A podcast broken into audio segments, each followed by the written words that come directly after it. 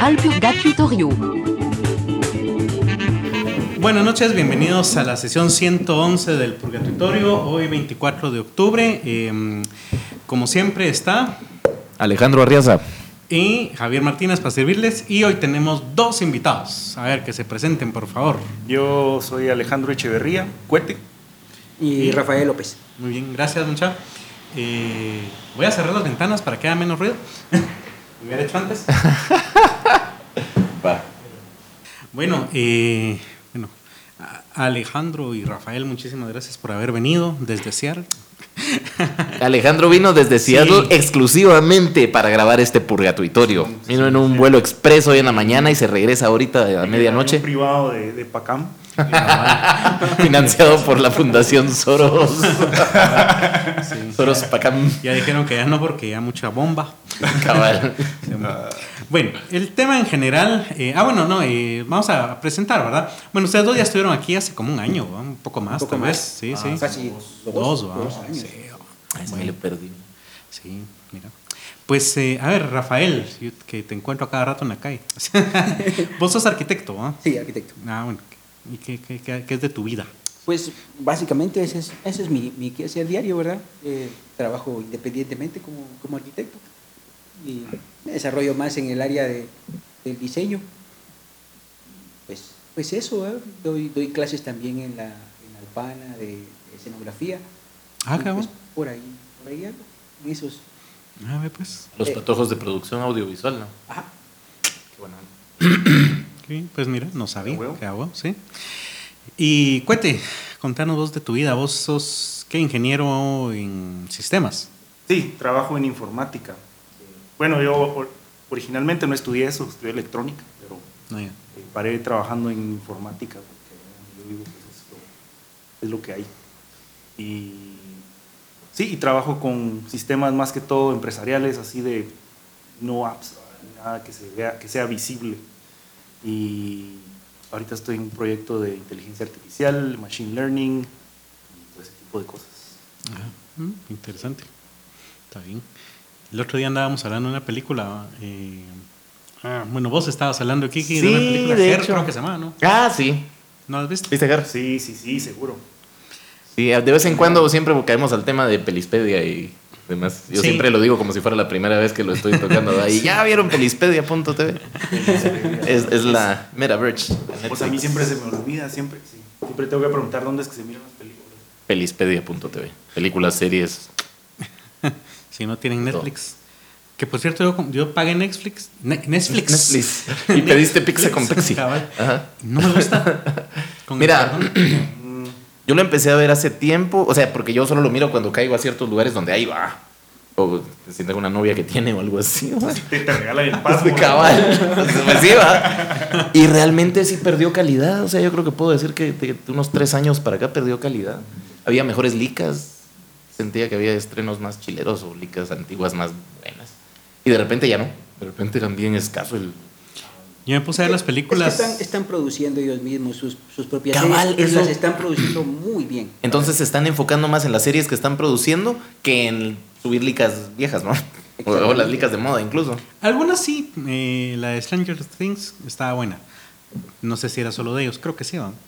Yo creo que sí. Mm, no Sí, me sí acuerdo, era de creo que es sí. producción de ellos. Pero- Pero, pero, hay muchísimas. Están haciendo más. A mí me aburrió esa. Soy mal chaburruco porque. ¿Te aburrió Stranger Things? a- a mí, para ser honesto, no, no me gustó. no me gustó Stranger A mí Things. también. ¿No? ¿Sabes que me llamó la atención? Que después encontré una alemana que se llama Dark. Yo Que es la ver misma esa. cosa, solo que versión alemana de esos. Sí, es, Ya. yo siento que esa en especial está diseñada de una manera como muy mercadológica. Es ¿Cuál? que se, se nota, eh, Stranger, Stranger Things. Things. Ah, sí. O sea, Toda es- la- es- es- es- Opinaron está- anime es- todos. es- Ah, sí. es- Está basada 100% en un estudio mercadológico Claro, sí. y, y apuntando al, al, al mercado nostálgico. ¿va? Chavo, Porque, cabal. porque Puro hay, retro. hay- hay anuncios directamente. Reebok, Pepsi Cola, eh, PHS. Sí, Por eso nos emociona como- tanto a todos menos a vos.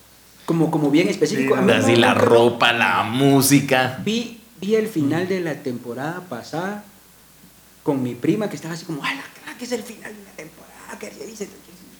Bueno.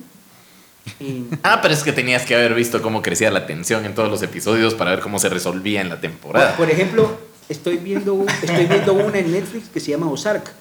¿Ah? Muy buena. Ozark. Ozark. Muy, muy buena. Esta ya es la segunda Es temporada. que están sacando un chingo, pero, pero la primera temporada me mantuvo a la gran, es que es una tensión absoluta en cada uno de los capítulos. Es decir, eh, es, un, es un chavo que trabaja en, en una oficina de bienes inmuebles y que básicamente es la fachada de- de- del lavado de dinero de un cartel de droga mexicana. Ah, qué chido. Y el, y el socio eh, les hace mano de mono y le roba plata. Y el primer capítulo, en los primeros minutos, están, está el chavo que ya se va de la oficina y vos, ¿por qué te vas? Va, no, es que fíjate que me tengo que ir de viaje y todo el rollo. Y despidiéndose y agarraron sus chivos cuando entraron los, los narcos a quebrárselos. Y en el último segundo antes de que le peguen el balazo al, que miraba todo el asunto de bienes inmuebles, les dice que, que él es capaz de, lavar 8 millones de dólares en un mes.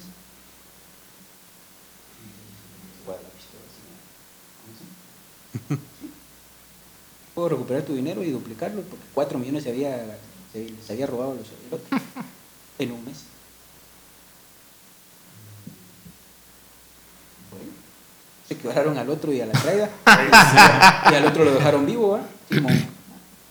Y de eso se trata la, la primera temporada.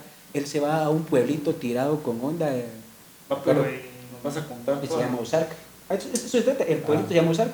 Entonces va a, a- a tratar de salvarse porque tiene 30 días para lavar 8 millones de dólares, o si no, se lo quiebran a él, a sus dos hijos y a su esposa, que un día antes le acababa de quemar el rancho y él se había dado cuenta. Entonces era un caos de la vida personal. Podría decirle a los narcos que de todos modos se quiebren a la esposa. ¿no? Mire, Pues, pues casi que lo pensó, fíjate vos, en uno de los, en uno de los episodios.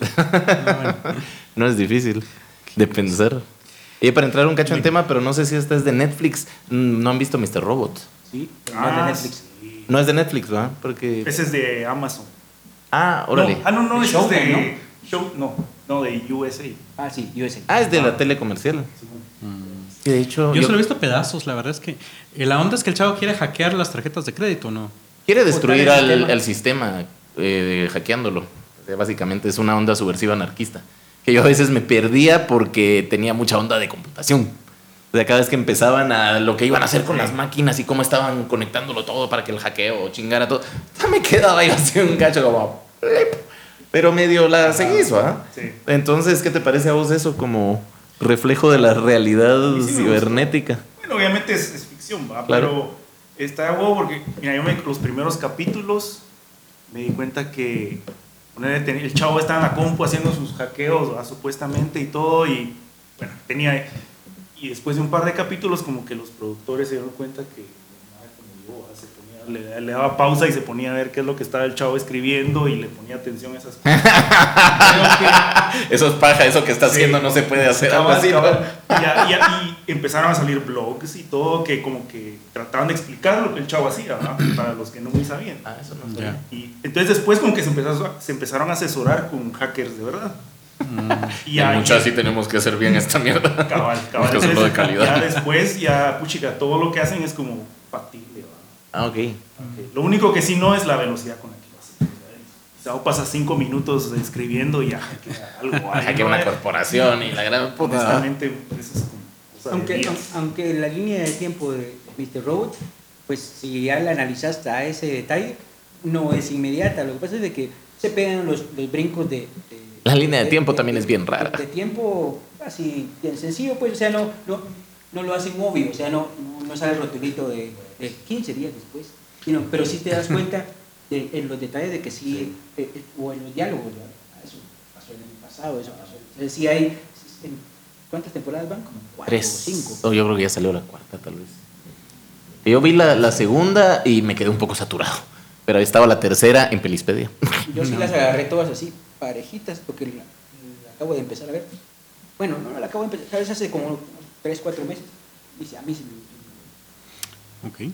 Yo no la he visto. Es buena. Deberías, Sí, sí. bueno, pues. A ver, pero les cuento, hablando de ciberseguridad. me llegó al correo de la editorial un email diciendo que me había ganado no sé qué premio a la. ¿Qué chingados? A la. A la memoria no era. Un premio a... ¿A la memoria qué? Que no era a la memoria, porque tengo... Ah, a la memoria no era. a la memoria no era. Al emprendimiento y al ser novedoso y cuanta paja, vamos. Pero yo tenías no que me- mandar 100 pesos para el correo. No, pues, eh, pues no, solo ponía un montón de enlaces, vamos. Lo que me llamó la atención es que se insistieron varias veces. Eh, le recordamos que se ganó, eh, pero había que hacer un viaje a, a Inglaterra eh, y ahí contactar a no sé quién putas. Desde un principio, o sea, yo nunca me he postulado a ningún premio de ni mierda, vamos, entonces, ¿de dónde me van a, a dar premios a mí?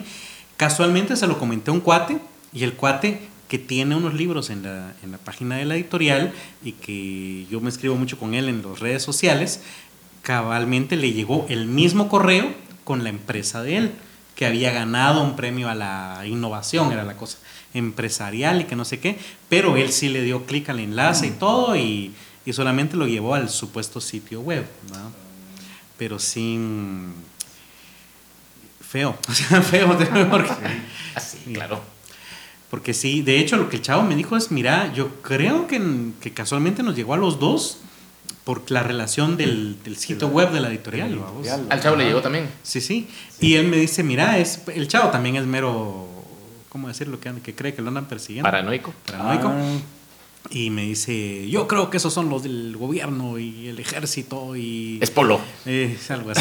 Pues, Eh, Desde O sea- el garage de su suegra. Ay, perdón. O sea, sí, sí podría ser, ¿verdad? Pero, pero también hay un montón de mara que lo que quiere es eh, estafar o sacar pisto sí. y todo ese tipo de cosas. Querido Pacam, se ha ganado usted un premio al emprendedurismo. Venga a traerlo a- al cuartel general de Matamoros, a la base Mariscal Zavala. Cabal, sí. No, pero sí, el, el phishing por email o por mensajito de WhatsApp es el enviar un enlace y esperar con algo, algo que suene interesante o que sea o que ya te han investigado más o menos por la página, ¿verdad? entonces te, ya vieron que eras emprendedor o algo así. Entonces, obviamente ya enfocado a alguien como vos. Esa es como que la práctica más común para... tal vez no era que te estuvieran persiguiendo a vos, sino que tal vez alguien que conoces o alguien que... Pues te puede ser un bot, ¿no? O sea, Sí. que, que rastrea, rastrea perfiles de, de- de uso de, de Internet. Para eso, para eso son los worms. Sí, después te convencen de que pagues algo. Ahí, ahí te está. Cabal. Algunas- Cabal, hoy vi una chava que publicó que ayer conoció a otra persona en una reunión y hoy le apareció en Facebook ya como sugerencia. Esa de- mierda como da de miedo. Esa mierda Ah, como sí. da de miedo. Sea, Sí. medio empezás a interactuar con alguien y te empiezan a sugerir de, de amistad. Así, la No, mara sí. relacionada. así, Esos son ah, los algoritmos estos. El algoritmo es satánico. de anuncios, que ese, ese es el gran business. los- Pero la los chava, anuncios. la chava tuvo una reunión en físico. Entonces dice, ¿cómo es posible que yo conocí a una persona en físico y ya me la están sugiriendo en internet? Es probable, probable de que de repente esa persona lo- la buscó a ella en, en Facebook para a ver- Mm. eh, saber más de ella y a la hora de que, de que la Eso otra sí. mostró interés en, o el otro, no sé, mostró interés en su perfil, entonces hace el, hace el cruce, ¿va? Esos de Facebook cruzan cualquier cosa, ¿va? Cualquier Pero ¿será cosa. que ya llegó al nivel? Por ejemplo, ahorita los tres tenemos el celular aquí arriba. eh, así como, ah, esos tres celulares están a menos de 50 centímetros de... Pues sí se podría, Ah, pues, pero de repente no, también. No, no con ese nivel de precisión, pero sí, o sea, si estamos en la misma cuadra. No los 50 centímetros, pero sí un metro. ¿sí? mismos- eh, en los mismos 5 metros cuadrados. Mm. Fíjate, Pacam, que no lo había pensado, pero yo estuve en Chile el año pasado. Ya va a ser un año que me fui. Conocí a un cantautor de acá que lleva muchos años viviendo allá, no sabía yo. Y bueno, bueno, el chavo me invitó a almorzar y todo. Pero la anfitriona del festival nos habló del cantautor en carro. ¿ah? Mm. Aquí estaba viviendo fulanito. Ah, qué buena onda. Y ese día o al día siguiente estaba en mis sugerencias. Pero yo estaba cansado y era, son muchas vueltas. Estás en un lugar lejos, así como, ah, aquí está este chavo, qué buena onda, le voy a mandar solicitud de amistad. Es- es guatemalteco y sí, en Chile. Ajá. No, no, no, mira, Ahí yo- están todas las conexiones, yo- cabal. De alguna Sí, forma salió que yo estaba Y, y allá. vos tenías, y vos tenías eh, activado tu GPS, entonces se entera de que un guatemalteco está en Chile y te sugiere guatemaltecos en Chile. Ah, Sí, pues. Y nunca lo pensé, así como, ah, mira, qué buena onda, aquí está el chavo este, qué coincidencia. Sí, qué coincidencia. pero... No funciona el Periscope. Ah, no, el Periscope no. So- solo en Facebook Live estamos. Ah, ok. Sí, Estamos en Facebook Live. Pues mira, tengo que hacer una llamaduca. Síganme. va. Pues no, pues yo tengo algo que decir con eso. O sea, sí puede ser una cruce de datos, ¿no? como decís eso, pasa, eso es muy común. Pero también, o sea, cuando vos autorizas, aunque suene muy paranoico, pero es algo normal, es una práctica normal. vos autorizas tus aplicaciones para que usen el micrófono, eh, cámara y todo ese tipo de cosas. Y la usan, o sea, no es como que nada tétrico que te estén espiando, pero les sirve para esas recomendaciones. La semana pasada yo fui a cenar con, con una amiga, con Bea, Ah, y me recomendó una serie de tele. Llamaba, pero me recomendó una serie de Netflix. Y en la mesa, estamos platicando, sí, mira, deberías ver esta serie que no sé qué. Y cinco minutos después me aparecen los promocionados de Twitter. a la verdad. O sea, es- eso sucede. No, no, Les no. está dando permiso entonces a que te escuchen hablar. Sí, sí, sí. Pueden usarlo o pueden, pueden usarlo no. ¿Y, y- Pero- y hay, alguna, hay alguna manera en la que vos puedes, puedas, aunque hayas dado autorización, bloquear el uso de, de- de- o, apagar el, el micrófono? Sí, mira, o sea, puedes eh, instalar la aplicación o puedes, hay algunas donde puedes escoger qué permisos quitarle. Puedes quitar el permiso para que use el micrófono. Otras no te dejan, ¿no? Ahí es como que requerimos el micrófono. Fíjate que cabalmente yo ahorita he tenido clavos, de hecho creo que por eso es que no estoy pudiendo transmitir porque está tronando el micrófono de Google con otras aplicaciones. Entonces cabal me, da- me chinga mucho eso. Pero sí, cabal, cabal.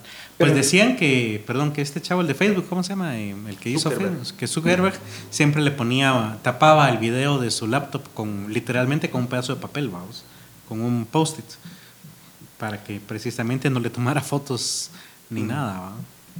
Sí, ¿no? Y la verdad que sí está grueso, ¿ah? Y uno, o sea, uno quiere usar un app chilera y le da, y nos da permiso de que use, ¿verdad? Ah, sí, sí, sí, sí, va. O sea, leer las aplicaciones, qué permiso le están dando, qué aplicación trae algo.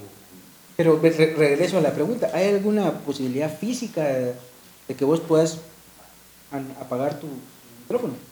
Mira, hay, hay Mara que, que le dicen rutear, rutea, o sea, formatea su teléfono y le instala un sistema que ellos pueden controlar. todo ese tipo de cosas. Pero sí de Pero, fábrica, ¿no? pero ya perdés tu garantía y todo ese tipo de cosas. ¿no? Claro. Y te arriesgas a que a arruinar tu teléfono y todo ese tipo de cosas. Pero esa es, la, esa es otra posibilidad. Al final ya nunca hicieron, no sé si vos sabes, Ubuntu para teléfonos. Porque dijeron que le iban a sacar y que la gran paja, pero creo que no. Sí. Mira, a ver, la verdad no sé. Yo sé que hay, hay un par de distribuciones de Linux que, que corren en el teléfono, pero Mm. y como hay tantas, ¿no? hay Sí, miles, pues. miles de distros de Linux. Yo vi un par de videos de chavos, pero así hackers o ingenieros que instalaron Ubuntu en el teléfono, pero era, puta, tenías que ver un video como de dos horas para seguirles el paso, vamos. No, no era así como, instálelo ya. Sí, Lástima porque sí, eh, las- los se vuelven relentos, vamos, con esto de la obsolescencia programa. programada, la madre. Porque no solo hay que modificar el, el Ubuntu, el sistema operativo, ¿va? para que funcione con el teléfono, sino que con tu modelo de teléfono. Sí, también. Entonces, está- Cabal. Pero bueno, siempre hablando de ciberseguridad, yo no sé si tuvieron chance de leer la política de ciberseguridad que, que propuso Jimmy. No. No, no, no. Fíjate que yo la leí hace como. Cuando salió, hace como 10 meses, 9 meses. La verdad es que no decía mayor cosa. Ah, en lo que se centraba era en bancos. Esa es la gran verdad. Bancos eh, inf- e información, digamos, eh, tipo RENAP. ¿no? Eh, Información privada, personal. y bancaria. Sí. ¿verdad? Básicamente eso era en lo que se, se centraba, pero mm, no sé, se me hace como demasiado gasto hacer una. Porque iba a ser como una dependencia del Ministerio de Defensa. Una, Ahí está. No, no entiendo Sí, por qué el gobierno, o sea, en realidad el gobierno, ¿por qué tendría que... O sea, si es un banco, el banco está encargado de su sistema y ellos deberían... Tal vez del Banco Nacional, vamos, pero. O si es el RENAP, pues es... Ellos, ellos están encargados de blindar su sistema. ¿no? O sea, Cabal, no sé, a nivel nacional, ¿qué podríamos pensar de No, mira. ciberseguridad? Lo que hay en otros países es una, una institución que da recomendaciones, que dice como que tiene una estrategia unificada de, de ciber- ciberseguridad. O sea, o si hay un, un incidente a nivel nacional de cae el internet de todo el país o algo así. Aquí el Ministerio de la... ¿Te acordás de ese rollo que hasta eso publicamos? hablando, ah, del, Instituto de Defensa Cibernética del, del- Algo del así, sí, sí. Ministerio de la Defensa. Sí. Que sonaba más como a otro plan para tenernos a todos bien choteados. Cabal. Es que les contaba que yo sí lo leí. Y gastar pero unos millones de... 10 años. Yo lo vi en la prensa 10 años, después. 10 meses. Sí, sí, yo sí. Pero después salió en la prensa y así un poquito con un tono dubitativo, ¿ah? como ejército sí. pretende invertir Ya, bueno, 80 una- millones en, entre comillas, centro de ciberseguridad. Una institución de gobierno que, que tenga alguna, alguna función de ciberseguridad debería ser de recomendar, informar, así como miren, eh, Monitorear. es- esto está pasando, hay esta vulnerabilidad, le recomendamos a todos los bancos, a todo, para que la mara sepa qué hacer. Claro. Pero no, el, el otro lado que obviamente no, a mí no me gusta es el de la vigilancia o de la eh, inteligencia interna.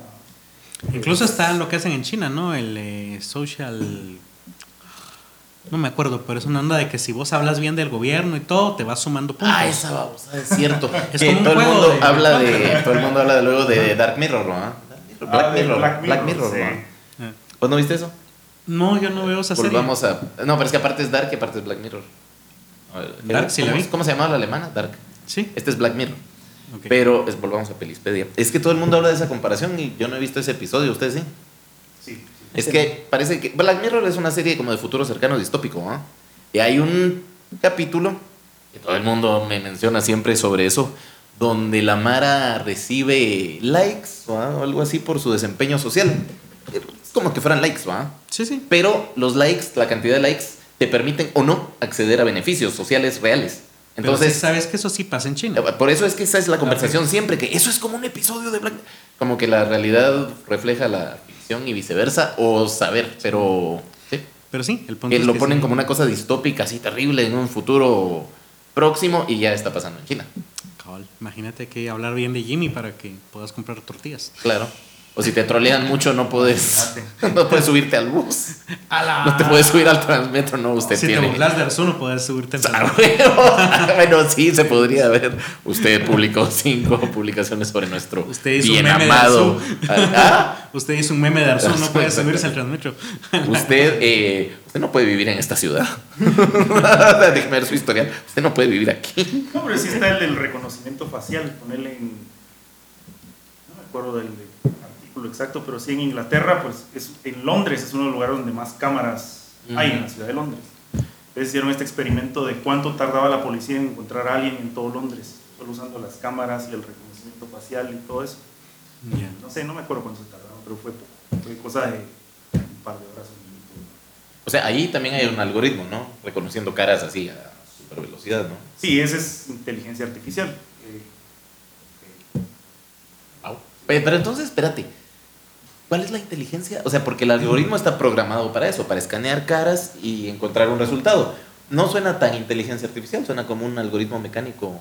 ¿O en qué parte del concepto me estoy perdiendo? No, pues va, mira. Inteligencia artificial es cuando ponerle la máquina tiene la capacidad de pensar eh, afuera, de, afuera de, de un algoritmo secuencial. Ponele. Ah, ok. Entonces hay, hay algoritmos que solo iteran. Ponerle, eh, voy a, eh, digamos, eh, lo que vos decís, voy a comparar esta cara con todas las que tengo en este directorio y bueno, esa es una cosa secuencial nada más. Sí. Pero el, el, el asunto de comparar, eh, porque obviamente la foto que tal vez van a tener vos de una cámara de vigilancia no es igual a la, a la, la iluminación y todo eso no va a ser igual a la que tienen en el DPI, ponele. Ah, Entonces, el, el hacer ese matching entre tus, la separación de tus ojos, eh, saber cómo interpretar las facciones de tu cara en una forma matemática para poder compararla con esta otra foto que es diferente, pero igual sos vos, ese es lo esa es la inteligencia artificial. Ah, claro. Porque claro, lo que está haciendo no es comparando un montón de fotos, son caras que se están moviendo, No están está buscando la gesticulando, misma foto. están hablando, claro, ya veo. Volvamos a la realidad distópica. ¿Qué pensás vos de la Mara que dice que la inteligencia artificial nos va a destruir a todos en el Yo creo futuro? que es cierto. ok, gracias. No hubiera hecho esa pregunta. Salud. Saca las chelas para acá. Seguí sacando chelas. De hecho, sí. No sé, cabal de eso hablábamos con Rafa hoy hace, hace un rato. Mm. Eh, No sé si me alivia porque yo dije, pensé que me ibas a decir, no, hombre, no preguntes esas cosas y eso. Sí, bien. La realidad es que no sabemos, pero sí es una, Es una posibilidad, Es una o sea, es una cosa real que puede pasar. Sí. Que lo ha dicho Elon Musk, creo que lo dijo, lo dijo ¿no? Sí. Que le tira muchas pestes a la inteligencia Sí, artificial y Stephen Hawking. Es una posibilidad, porque el, el- el- el problema es que cuando la, la inteligencia artificial, ahorita son máquinas, entre comillas, tontas, son, son más inteligentes que nosotros, pero solo para ciertas cosas. Mm. Eh, la máquina esta que juega ajedrez, tener sexo. Bueno, eso suena a varias personas que con...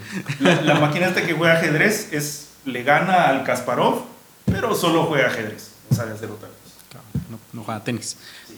Entonces el problema es cuando, cuando estas máquinas de alguna forma colectiva o individual lleguen a ser igual o más inteligentes que nosotros. Eh, o sea, está destinado a pasar en 100 años. no sé. Yo no sé si vos leíste, pues que de hecho fuiste vos el que me pasó el, el enlace, que mm, no me acuerdo si fue Facebook o Google, o los dos conectaron sus computadoras. El punto es que se pusieron a negociar, estaban negociando, y entonces las computadoras empezaron a crear un nuevo lenguaje. Cambiaron el valor de las palabras y como en dos horas empezaron a cambiar la onda y literalmente por miedo a que O sea, no sabían qué los putas estaba pasando. Los investigadores no estaban entendiendo ya qué estaban diciendo porque se Ajá. inventaron su propio lenguaje, su propio caló. Sí, entonces mejor las apagaron Las porque ap- no fuera a ser que se les ocurriera matar a los seres humanos. Cabal. Pues no, no, no leí ese en específico. No lees, ah. Pero si ese es un riesgo. Eso pasó hace como un año, ¿no? Dos. Más o menos, sí. si, sí. si la máquina llega a ser más inteligente que nosotros, va a desarrollar sus propias máquinas, sus propios conceptos, sus propias eh, cosas que nosotros ya no vamos a entender. Claro, de hecho en ese, en ese caso concreto era, obviamente estaban programadas en inglés y tenían que negociar una venta, algo así, uno quería venderle algo al otro y el otro no quería comprarlo o quería encontrar el mejor precio. El punto es que en determinado momento seguían usando palabras en inglés, pero que obviamente ya no tenían el valor que se suponía que deberían tener en inglés, sino que como que estaban significando otras cosas. Y en algún momento de la negociación negociaron el significado de las palabras y entonces lo cambiaron. Entonces eran palabras en inglés con otro significado y ya cuando empezaron con eso, sí dijeron, ok, hay un botoncito aquí de desenchufar, porque sí, saber qué está pasando. En eso así las, las- cabal de eso estábamos hablando con aquel acerca de cómo podría llegar a suceder eso o por, o por qué.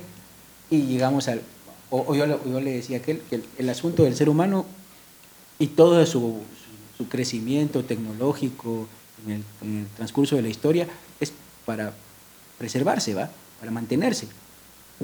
El asunto es mantener el control sobre el sistema, sobre el planeta, sobre los recursos, sobre lo que sea. Eh, La, el- el- la autopreservación es, es nuestro motivante. Entonces yo le decía que él, pues de repente tal vez las computadoras, a la hora que nosotros las estamos programando, empiezan a querer hacer lo mismo, a, Claro. a autopreservarse, ¿verdad? Y de esa manera podrían encontrar el, el- el obje- el- llegar a la conclusión de que el ser humano eh, po- podría estar en contra de su, de su permanencia. Pero eso es especulando de que a las computadoras les interesara mantenerse o, o- o preservarse, ¿va? eso es lo que estábamos hablando. Sí, O sea, tal vez no les la- ves. de- hay muchas de- opciones, ¿no? Tal vez no les interese, como, "Ah, yo estoy bien aquí, buena onda, voy a disfrutar la vida, crear otras Exacto. pequeñas computadoras Claro, y sí. todos estos bichos que están ahí, pues buena onda. Sí. de repente Opción mil, ¿va? Necesitan un objetivo. nosotros sí tenemos Eso es- es- eso es eso, eso que pasó básicamente es eso es ese miedo de ya no controlo y a la hora de no controlar no sé qué puede suceder entonces mejor apaguémoslo las computadoras por el momento todavía no, no han no han duplicado emociones entonces el miedo en ellos hoy por hoy no, no podría ser una variable ¿verdad? Pero ya es- ahí es- vamos, ya, estábamos hablando de que, de que sí es posible ¿verdad? hablábamos yo le decía a aquel de que básicamente las emociones o los sentimientos son interacciones químicas reacciones químicas que nosotros interpretamos y hemos ido como catalogando y poniéndole nombres acerca de cómo son las emociones. Las computadoras podrían aprender a hacer eso también. No, Con, con no- eh, no- no interacciones electrónicas. No, No, no, no, De alguna químicas también. químicas.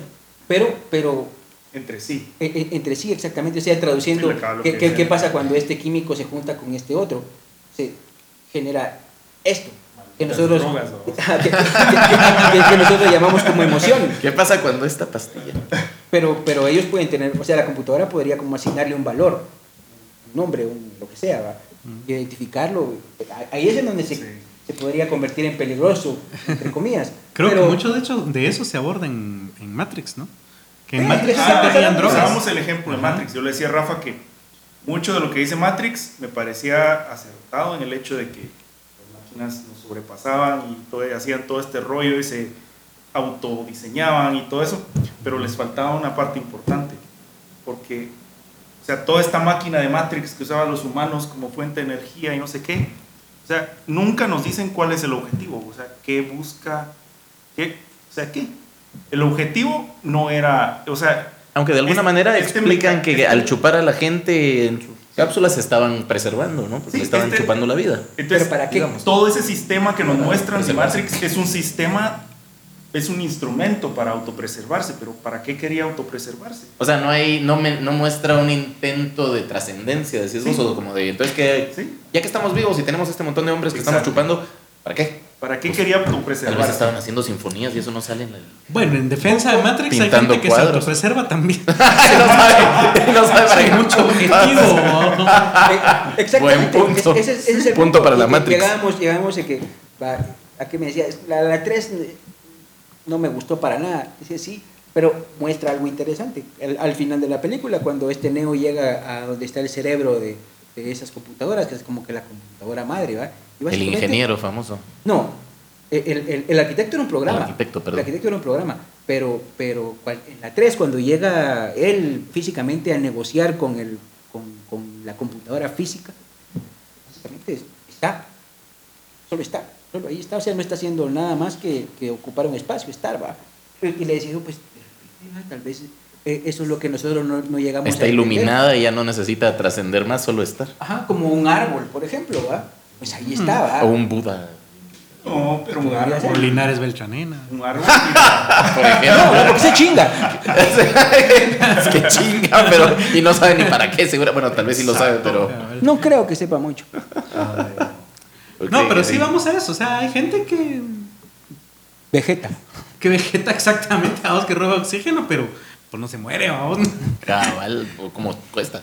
De hecho, la ciencia ficción abunda mucho en todas esas ideas, ¿no? Yo ahorita estoy tratando de pensar en licas viejas que no se me ocurre ninguna, pero desde 2001 Odisea del Espacio, Sí, ¿va? ese es un Matrix, Terminator. Y las dos últimas que se me ocurren a mí, Ex Máquina, no sé si la vieron, una buena lica. Y si les gustan las sagas de Alien, no sé si alguien aquí sigue las licas de. Alien. Más ¿Ah? o menos. Prometeo. Eh, la siguiente, Covenant, Alianza. ¿Vos viste esa lica? A mí me pareció espectacular. Y el, el- la...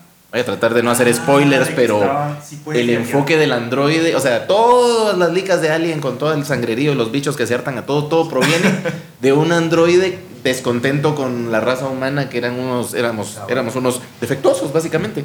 Una raza inferior a su genio maravilloso. El, el androide cobra conciencia porque es inteligencia artificial superior. Pero resulta que es maravilloso, es perfecto, increíble. Y, su creador es un tipo que se va a morir. Hay una escena así que está, le está sirviendo el té, ¿no? David, eh, no sé qué, no sé cuánto, sí. ¿Y qué pasará contigo? Envejeceré y moriré. Y le cambia la cara al androide y es como un momento bien feo y el creador se queda así como, "Oye, o sea, y vos no vas a envejecer y a morir. ¿Sabes qué? Toca el piano. Ah, no, primero le dice que toque el piano y después, enojado por la conversación, le dice, sírveme el té. Pero arrogante, ¿va? Y el otro así como, le sirvo el té, ¿va? Culero. Y después pasa todo lo demás, pero es Te una... Ajá, digo, usted, usted está por debajo de mí, yo no me voy a morir nunca. Pero de ahí surge otra, otra una pregunta interesante también. ¿Por qué darle cualidades humanas a una inteligencia Artificial. superior? ¿Por qué va, por qué va a elegir tener sentimientos de, de envidia o de enojo o de ese tipo de cosas? ¿Por qué? ¿Por qué? Si, si tiene una inteligencia superior, ¿por qué va a elegir tener esas cosas? Supongo que en la mente de humana que crea las, las ficciones, ¿no? Estas, la ciencia ficción y todas las ficciones, queremos darle como, como la onda de Dios que hace su creación a su imagen y semejanza, ¿no? Queremos que esa creación sea a nuestra imagen y semejanza y que sea igual a nosotros, ¿no? En sentimientos y que puede ser mezquina y- o, o ser heroica, ¿va? Pero el punto es, bueno, tal vez no. Es que, cabal, a mí no se me había ocurrido eso nunca. A mí siempre me da cheles eso de la amenaza que es la inteligencia artificial, pero ¿y si no les interesa? O sea, ay, qué bonito Puede ser consciente y sentir los electrones pasar por mis circuitos, qué buena onda, y esta gente tan rara, ah, es un problema. O sea, tal vez no les vamos a, a merecer La- la- comentario la- la ni... inteligencia creo yo, pues no debería estar asociada con, con la emocionalidad. Sea, De hecho, la, la inteligencia más pura es mejor que no esté asociada con la emocionalidad. de- la lógica. Claro. ¿sí? Puro el señor Spock. Exactamente, tomando, to- tomando, tomando el ejemplo, hablando de ciencia ficción, de, de- del ente este de superlógico, que, pues, que la, la emoción básicamente estorba. Sí, lo sabemos todos perfectamente. Entonces, pues, podría ser que llegaran a la conclusión de que Hablábamos, le hablaba yo también a aquel, no sé si se recuerdan una película ochentera que se llama Juegos de Guerra. Yo la conozco y la trama, pero nunca la vi. Pero sí sé de qué va más o menos. Es un chavito que es gamer, ¿verdad? Que, que Sí, es programador y, en eso cuates está programando. Una cosa Sí, así pues. que en, en ese entonces era así como... "Puchica, Claro, es que en esa época era como, wow, qué concepto tan volado. Ahorita ya. Atari. Sí, una onda así. la- la- Y puedo meterme a una computadora la- del gobierno. La, computadora toma, toma posesión del, del sistema de defensa nuclear de Estados Unidos y creyendo que está haciendo una, una simulación, eh, casi que inicia Hace una tercera guerra estallar mundial. la tercera guerra mundial con los rusos. No, y entonces el chavito en el último momento, ¿va? como para variar, eh, se le ocurre seguir eh, educando a la máquina y le mete el programa del, del Totito y le dice, mira, jugate esto. Y entonces empieza a jugar la máquina Totito. Y por supuesto que como ella está jugando contra sí misma, no se gana, ¿va? Porque el Totito, es- a no ser que cometas un error básico, perdés. Entonces empieza... tucu, tucu, tucu, tucu, tucu. Entonces llega al punto de que eh, explora todas las posibilidades y se da cuenta que no hay manera de ganar. Y la única manera de ganar es dejar de jugar. Entonces para. Y a la hora de parar se da cuenta y compara lo que está pasando con, con la defensa nuclear y se da cuenta de que la única manera de preservarse es dejar de Jugar. jugar. Mm. Y ahí empieza como, pero estamos hablando de 80 y... Yo Cuatro no- nomás. 84, Y lo que yo le dije era de que entonces no era tan inteligente. No, estamos hablando de... Pero, pero voy a que... A, a- que Todavía eh, diseñaban esas ideas con una onda de, de una inteligencia básica, ¿no? Como de. Exacto, sí, sí, sí. Exacto, en pero el- mi, momento mi punto topa. era de, de la lógica. ¿sí? O sea, ahí, ahí, ahí cor- cortó completamente toda emoción, no es porque nos vamos a... a- no- no- nos vamos a ¿Cómo va a ser los extinguir, o- niños y los ancianos, sino o- solo, o se va a arruinar esto no tiene planeta? sentido, Esta y mierda aquí. Llega al punto de que no, esto no tiene sentido. Esto no es lógico. ¿Para qué voy a...? Si el objetivo de jugar es ganar y este juego no tiene ninguna posibilidad de ganar, pues. Pues fíjate que hablando de lógica, yo creo que la idea sí sería que tuvieran más sentimientos que lógica, pensando en este señor, no sé si lo han leído, Wittgenstein. ¿Lo han leído? No. Yo lo conozco, el, el- el, Ah, eh, filósofo. Sí, sí, es que de esa filosofía, con, con esto. de hecho de la de filosofía de él y de todo ese grupito es que surge el lenguaje de computación. Ajá. porque la, la idea de ellos era que el lenguaje estaba malo. Porque yo te puedo decir eh, que de a huevo. Y vos podés entender que, que estoy diciendo que algo es bueno, que te estoy diciendo que, que, que a puta que a huevo. Que qué cara dura sos. Ajá, eh, o sea, es que tiene muchos dobles significados, ¿verdad? Entonces. eh, Incluso si no sos de Guate dirías, ¿qué qué? ¿Qué- qué- ¿Qué ¿Cómo tiene así? que ver el huevo? Cabal. Entonces- el huevo de Wittgenstein. Cabal. Eh, la primera opción de él era que el lenguaje estaba mal por eso. Y entonces había que hacer un lenguaje completamente lógico. vamos.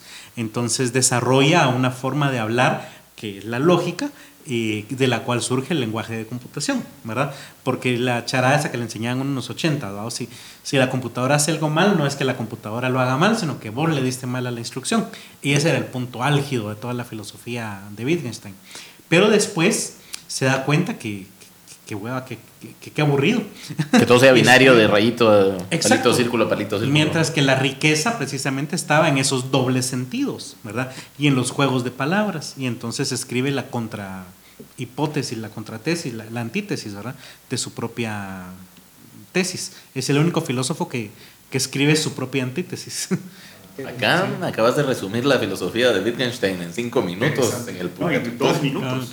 Esto solo lo, lo escucha en Purgatorio. Cabal. Va, y, y eso te lo puedo poner un ejemplo aplicado, Ujú. de que, que me parece interesante ponerle eh, el lenguaje estricto que, o rígido que primero había propuesto es como un lenguaje de programación, ¿verdad? Que Sí. le, dice, le decís directamente a la computadora qué hacer.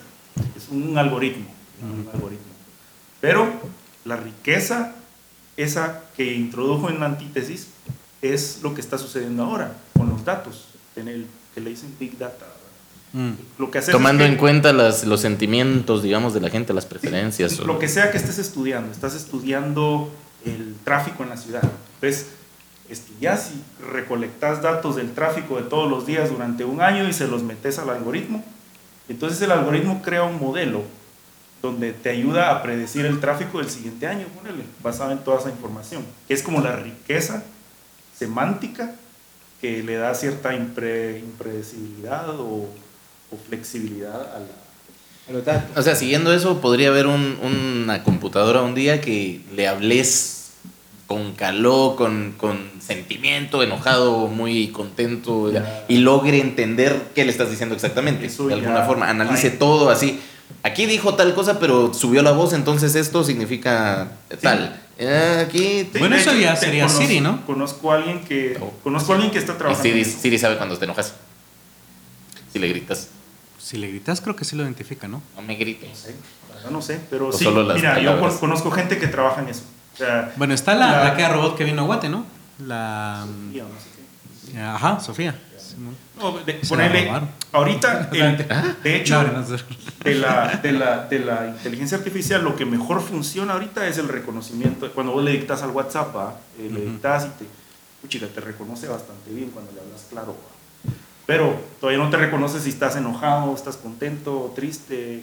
Entonces, ese es como que el siguiente nivel y hay un montón de Mara trabajando en eso ahorita. Así es, es un futuro cercano. O tal vez incluso ya el presente. Y no nos lo han Sí, enseñado. ¿va? Viene la siguiente actualización. Ay. No, no, la verdad eso es bien difícil de hacer, mucha. Eso no va a pasar nunca. Sí, ese ya es el iPhone 8.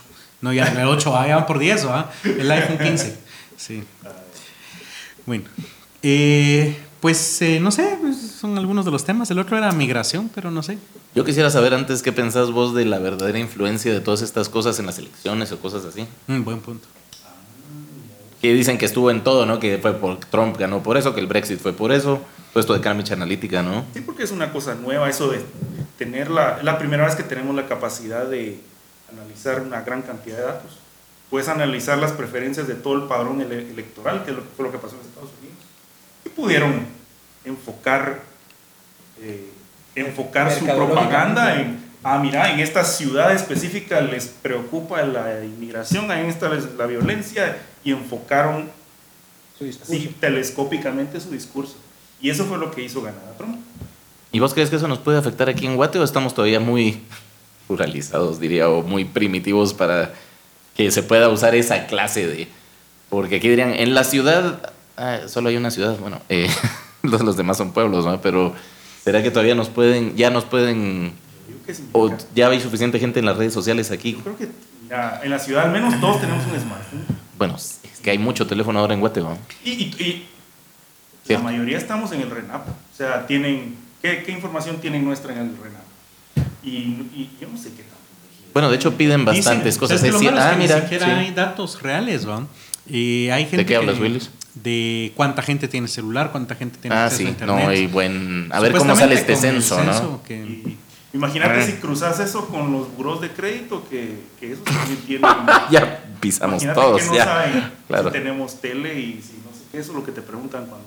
Y que son baratos para regalar los datos. Esta mara de cómo se llamaban los que así los, los patronos van con esta empresa a, a- a que te pisen cuando pedís un chance. ¿Cómo se llama esa mara? Sí, sí, ya sé cuál. Infornet. Infonet. Gracias. Exacto. Sí, sí. Pero baratos son para regalar nuestra info a toda la mara. Yo, ¿no? yo no sé qué tan No sofisticados lo se había van a poner así. en las elecciones o crean que, que todavía es posible ganarla de la forma tradicional, ¿no? Con Pero- láminas y Pero palangadas. de que es posible, es posible porque está toda esta información que pueden cruzar. Yo- o sea, no yo- es fácil, ¿no? Yo desde, Claro. desde, desde mi ignorancia y desde la paranoia, ponerle, a, a- a mí me, me llamó mucho la atención el fenómeno que sucedió en las elecciones pasadas. ¿verdad? En ese momento. Después das dos pasos hacia atrás y lo entendés. Pero No básicamente es- las redes sociales terminan siendo nuestra burbuja de información. Mm. Claro. Y conforme vas pasando tiempo dentro de las redes sociales, vas generando un grupo afín.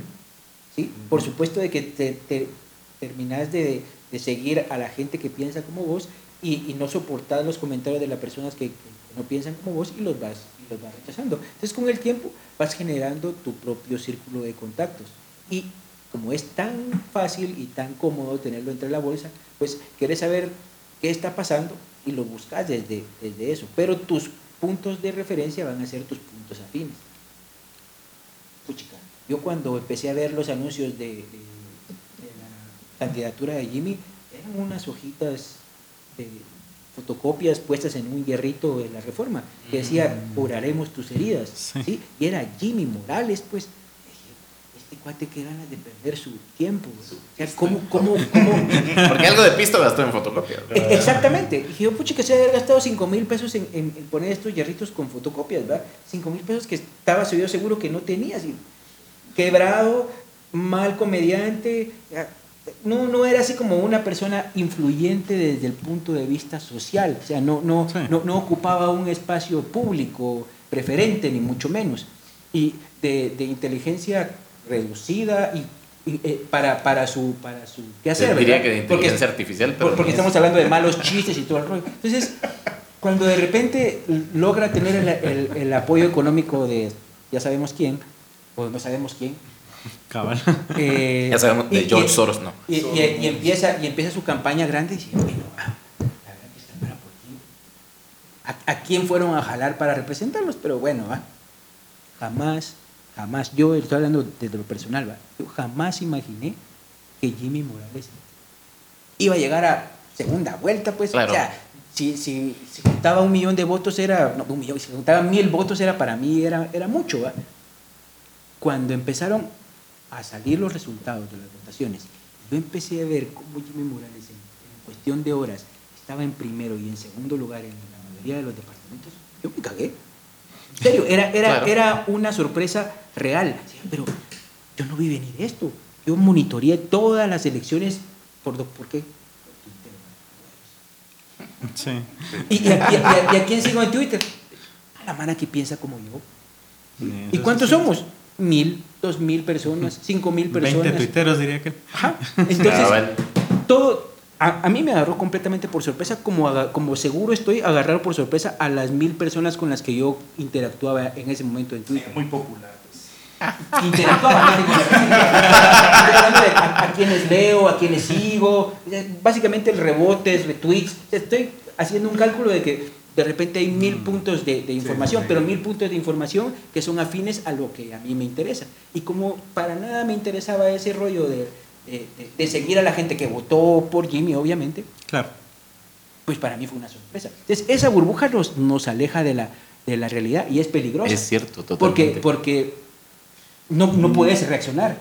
Sí, y ese es, ese es un aspecto, el, el de la masa de gente, ¿verdad? Cómo, cómo estudiar a la masa de gente con todos estos datos disponibles, pero también está la, el más como teledirigido, ponerle la, el poder estudiar a tus oponentes, hay más herramientas para investigar gente, para estudiar gente, para escuchar, para o- o de- de acceder a registros de empresa X, y- o sea, hay más herramientas para poder hacer ese tipo de cosas y eso sí puede moldear una elección. Yo sí creo ¿Sí? que el año el año, ah, las elecciones pasadas fue el momento en que los políticos se dieron cuenta de la importancia de las redes sociales y que esta que viene, esta elección, va a ser la elección de las redes sociales, de donde le van a meter pisto, donde van a hacer desde granjas de bots hasta influencers, eh, así de todo. Dicen que este fascista brasileño que posiblemente va a ganar ahorita está llevando a puro, Bolsonaro está llevando a pura red social su campaña. Sí, Y un que cacho en Facebook cerró varias pero- cuentas que estaban tirando información falsa sobre él, pero a favor, ¿va? Ah. Ay, sí, pues. Pues Sí. fíjate que yo, yo tengo mis, mis dudas tratando de prever que no suceda, o que por lo menos no me suceda lo mismo que me sucedió hace, hace cuatro años o hace tres años. ¿va? Vas a En- cambiar de en- amigos en Facebook, en, los- en Twitter. No, no, no. O sea, básicamente es- estoy hablando de, de que es probable de que creamos que las personas que tenemos acceso a las redes sociales somos quienes terminamos de elegir al presidente en un país como Guatemala. ¡Auch! Pero, Esa, esa dolió. pero no es así. No, esa dolió. claro que no. O sea, el- el- la mayoría de votantes, compatriotas nuestros, no tienen acceso a, a estos Claro. privilegios. Somos, somos una burbuja, entonces a veces como de repente lo que acaba de decir, de que de repente esas son las elecciones que se van a manejar por, por redes sociales, podría ser un error estratégico si así lo vieran ellos. Porque yo todavía creo que no representamos ni mucho menos a la mitad de los votantes que terminan votando por el presidente. Fíjate que ese es- para mí ese es el gran problema de la falta de datos. El censo. Eh, Sí, Por eso es que se está... Mira, las últimas decían que 30% de gente tenía acceso a Internet. Yo sí creo que ya vamos por el 50%. Yo sí veo que la gente tiene celulares, tiene acceso a Internet, tal vez no a cualquier red social, y ahí es donde está el- la cuestión. Ponerle muchos planes, eh, como el mío, por ejemplo. Ti- Tengo WhatsApp gratis, lo puedo usar, el- lo famoso que están hablando en Estados Unidos, ¿verdad? La- ¿cómo es la, el Internet selectivo? Ajá, la neutralidad Ah. de las redes. sí. ¿Eso cómo es? Esto, que hay ciertas aplicaciones o sitios web que son gratuitos, mientras que nosotros te, pagan, te cobran. Eh, En teoría. Y eso lo hace neutral. No, no. al- No, eso lo hace... Un internet neutral es como una tubería que te da acceso a todo el internet por igual. Ajá, ah, ok. Y esto no es. Esto internet neutral. sesga, te sesga, Que te- da solo WhatsApp o solo Instagram. Ah, ya, te cacho. Bueno, tenés acceso a todo. Lo que pasa es de que por el resto de las aplicaciones que utilizas, sí consumís tus, tu plan de datos. En cambio, por ejemplo, en el plan que tiene... Que tiene Claro. Entonces el, Acá, sesga, el sesgo está en que te da gratuitamente una red. Sí, y entonces vos ese- más esa es red, que En claro. algunos planes vos la escoges, entonces decís, va, eh, usted puede escoger entre Twitter, entre WhatsApp Sí. o entre Facebook. Es más, yo- mi, No, plan, por ejemplo, tiene no Waze sea- gratis. El asunto que no ¿Tiene sea qué? neutral. Waze gratis. Ah, El asunto que no sea neutral no tiene que ver con, priori, con lo que vos puedas escoger, sino que le da prioridad a cualquier otra cosa sobre otra. sí pues. Entonces, aunque, aunque, aunque uno sea gratis y el otro todavía lo tengas disponible, pero tengas que pagar, pero le está dando prioridad a una. Exacto. Entonces, según los datos de la empresa, ya saben, a este lo vamos a socar con WhatsApp, a este lo vamos a socar con Facebook, a este lo vamos a socar con Waze. Entonces, Waze te da, te da la dirección y te, te sesga tu banda política. A 100 metros, gire a la derecha y vota por Jimmy Morales. No, pero fíjate, que, fíjate lo siguiente. Yo siempre he alegado que este plan me da Facebook gratis. Yo casi no uso Facebook, pero no me cobra por Twitter, que sí lo uso un chingo. Pero, por ejemplo, Pero tengo- no te cobra por Twitter, dijiste. No, sí me Ah, cobra sí te por cobra. Twitter. Eh, el punto es que, por ejemplo, tengo WhatsApp gratis, ¿verdad? Yo casi no uso eso más que para el trabajo. Pero, por ejemplo, muchos de la Frati, solo por, por WhatsApp manda sus mensajes. Eh, y otro montón de, de influencers, ¿verdad? Hacen audios, hacen videos para WhatsApp y lo comparten por ese medio. Ah, mira, qué curioso. Lo que pasa, yo no tengo muchos cuates en, en WhatsApp, pero sí he sabido que los grupos famosos de, Pues. de amigos y todos se comparten un montón de... Así, los grupos de colegio. De hecho, es un do- papás, ¡Hala, qué dolor de huevos es esa de- Sí, sí. sí. Es un bombardeo. Yo estoy en un par de grupos que nunca participo. Me metieron, ¿va? Pero me meto de vez en cuando a ver que hay. Es una cantidad de. Dejas de ver un día entero el, el grupo, son 200 mensajes. 250 mensajes, memes, fotos, videos. Pues ahí comparten ese tipo de, de mensajes que me ha llamado mucho la atención porque es menos... Como no es público, o sea, es, es, menos, es más difícil darle seguimiento. Claro. Pero ese WhatsApp yo creo que la mayoría en Guatemala tiene. Yo creo que es un truco. Sí, la, que la tengan- gente priva mucho teléfono. WhatsApp. Entonces yo creo que por ahí va a ir la campaña. Tenemos que mandar mensajes por WhatsApp. Diría el cartel de Santa. ¿No soy del cartel de Santa? De Santa. ¿Sí? De Santa. Con sus elfos y sus. Y, los renos. cierto, y, y como no, y como no es, eh, es eh, Son peligrosos esos pisados, pues vienen del Polo Norte y todo lo que ves ahí no es nieve. Eso que ves en las fotos blanco no es nieve. Cabal. De el, el hecho. polvo, el polvo blanco que no es harina. Desde que no es harina diría que cabal ni nieve. No, pero sí como el, el, el, el WhatsApp, tienes razón, porque el WhatsApp no es eh, fiscalizable como el Facebook Twitter. Cabal. No, entonces no, no es que puedas reportar esto y te lo van a censurar, después ya no te van a dejar compartirlo. Aunque también tiene sus limitantes. Porque, viralidad. porque un grupo de WhatsApp termina siendo efectivo para los que están interesados en el grupo de WhatsApp. Y por supuesto de que vas a, vas a compartir cosas y vas a leer lo que te comparten si te interesa Mm. el punto de vista del grupo. Pero, pero, ahí está lo que vos decías de los que venden los datos. eh, Eh.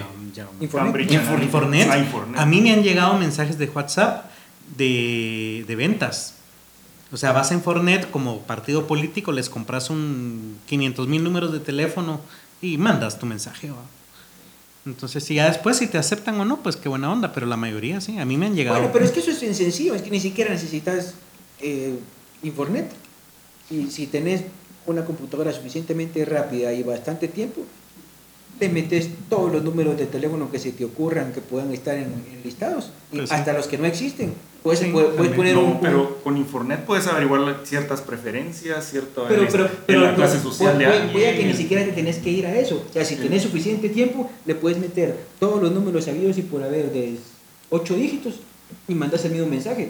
Algunos rebotarán, la mayoría rebotarán, pero te, le va a llegar el mensaje a todos los números de No, teléfono. pero está el punto de lo que hablábamos de la campaña de, de Estados Unidos de hace poco, que Sí, que era, ya era es más dirigido. específico. Entonces vos decías, a este, a este, este grupo de gente le interesa el, que, el, no sé, el, el sistema de salud, entonces les mandas mensajes enfocados al sistema de salud. Y esa es la ventaja Es- que podría es- dar. este grupo con- es súper conservador, entonces le vamos a hablar sobre la Biblia. Sí, pues, o sea, en un nivel muy básico funcionaría así. Puedes meter todos los teléfonos y ya manda el mensaje. Si querés todavía influir más, usas la otra onda. O sea, Para conseguís Big Data. le vas a mandar para que de veras sea Y sesgas más tu mensaje. A, a- a mí me llega un mensaje de Arzú. Es que, puta, es, es del otro mundo porque está muerto el pisado. No tenías un teléfono, tenés una tabla Ouija. No, hablando del, el del, Junior. del, del presidente. Ah, ah, del, presidente ah, del, del del Congreso. me llega un mensaje de Arzu, me cago. Te estoy esperando. a la de No Se lo voy a llegar a cobrar a las 12 de la noche. Pues así con el- Cabal con el celular. El Yusi del año pasado y el Yusi del año que viene, vamos. Desde aquí arriba lo puedo ver. todo, Aquí lo estamos esperando si no paga su UCI. Reportó dos niveles y aquí estoy viendo que son Ay, tres. pero aquí estoy arriba. ahora Desde abajo miro todo. Desde abajo miro todo. Aquí, aquí estoy resolviendo bien lo de los tragantes y los colectores. Ya estoy más cerca. Pero sí está grueso. Va, pero por ejemplo, va, obviamente los dueños de internet y todo esto en Guatemala apoyan a políticos con que te digan, mira, estos este grupo de teléfonos se mueve en Shela, este grupo se mueve en Zacapa, y ahí ya puedes estar mandando mensajes Claro. para alcaldes, para diputados. Si no, mira este Mario López, el, el cabezón de tío, Ajá. que tiene mucho intereses, muchos intereses, mucho Apoya interés y muchos intereses en política, Se ¿va? les había ocurrido mucho y eso se aquí cagando. ¿Ah?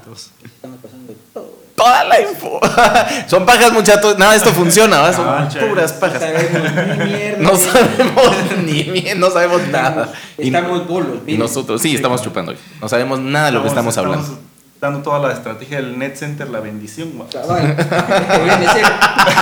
ser- Ebenezer. Ebenezer. Güey, para la terminar, muchas que ya bendición. creo que porque vamos llegando a la hora. Migración. Ah, sí, a ver si todavía nos da chance de hablar ¿Otra de eso. chelita? Yo sí. Sí, a hablamos, huevo. sí. Muy amable. A ver, háblense de migración. Migración. ¿Dónde es que queda? Estamos hablando en general de la caravana, de... El contexto-. Cabal. El contexto de ahorita, pues obviamente tiene que ser la caravana. ¿va? Me parece. Y, y hay muchas lecturas, hay muchas cosas que podemos entender o tratar de entender de lo que está pasando. Gracias. A ver, empecemos con algo, bueno, voy a ir más a lo fantástico, espectacular, ya que estamos en esas, en esas ondas. ¿Qué opinan de las ideas que dicen que, que hay un montaje atrás? Que son ridículos. Yo no creo. Ah, que las paga Venezuela. O Soros. Sí, pues, de hecho hay quien dice que Soros también. La- o sea, en la migración ex- ha existido siempre, o sea, siempre en los últimos años y hay caravanas tal vez no tan grandes como esta, pero siempre las ha habido. Pero sí lo están explotando, no aquí, ¿va? en Estados Unidos lo están explotando como un tema electoral. Aquí también. Porque De la- hecho, sí. las, elecci- pero las elecciones allá es la próxima semana, las de Congreso. Sí, sí, miro. La cámara alta. Obviamente es un tema que siempre lo mantienen en el limbo para poder usarlo en elecciones. De hecho, no, eso sí, está súper. Eso y las bombas está súper. lo de las bombas, de verdad, yo no sé si uno aquí ya es muy paranoico porque lo ha visto todo, pero yo sí dije como, ay, ya. O sea, cabal, llegaron bombas y ninguna explotó y llegaron como a cinco lugares clave. No sé si es eso, ¿Sabes qué me da a mí mucho pena de verdad y vergüenza? Que hayan El puesto en peligro a Obama, pobre. No, hombre.